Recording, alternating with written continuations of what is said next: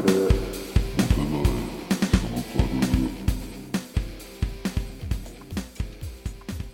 こんにちは中野すこです、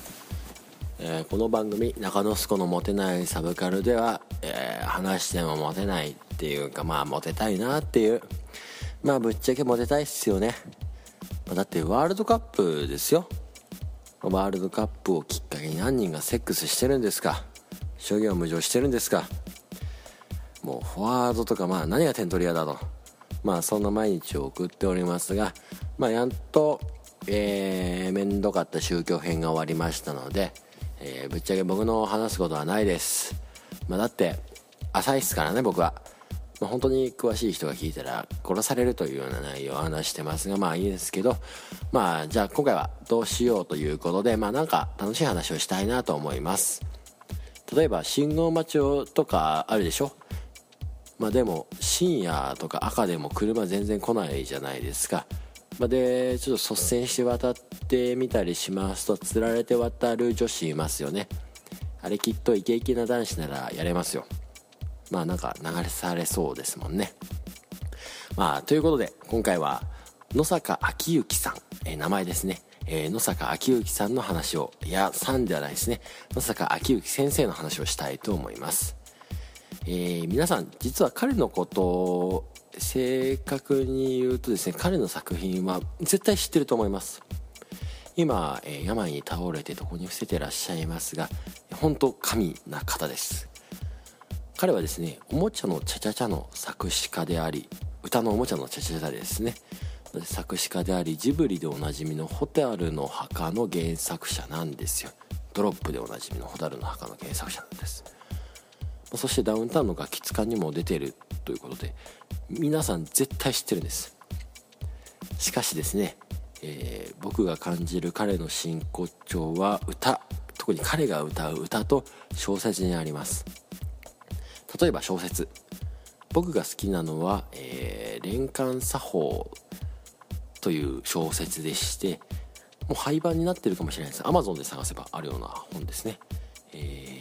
内容としましてはセックスの専門家というのが主人公になっておりましてまこの方が家庭もあって至って真面目に世間体は見えている方なんですがセックスの専門家という形で、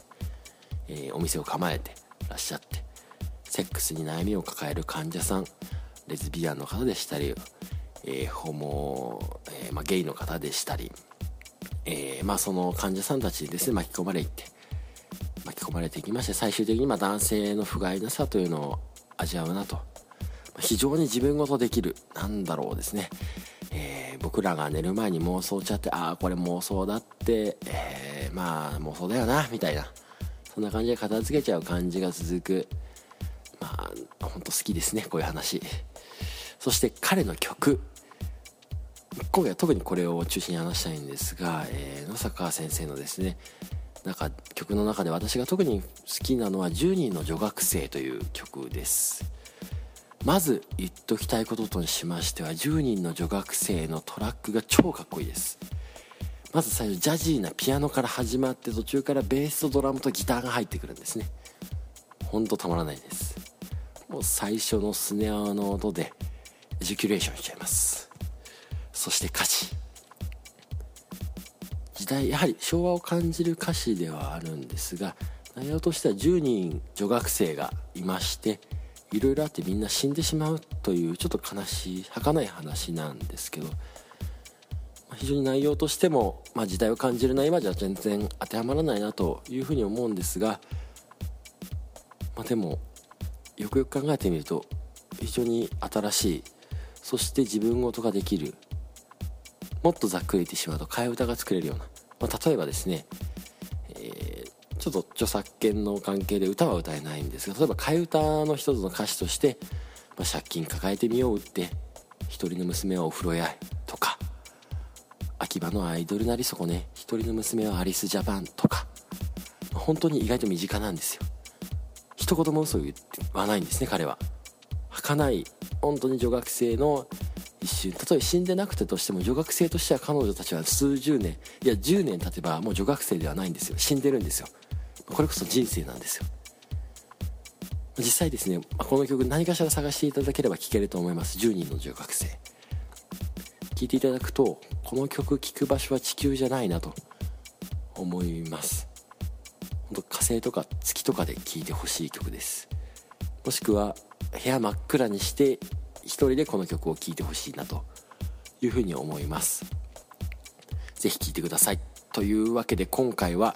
えー、野坂昭之先生について話をしました。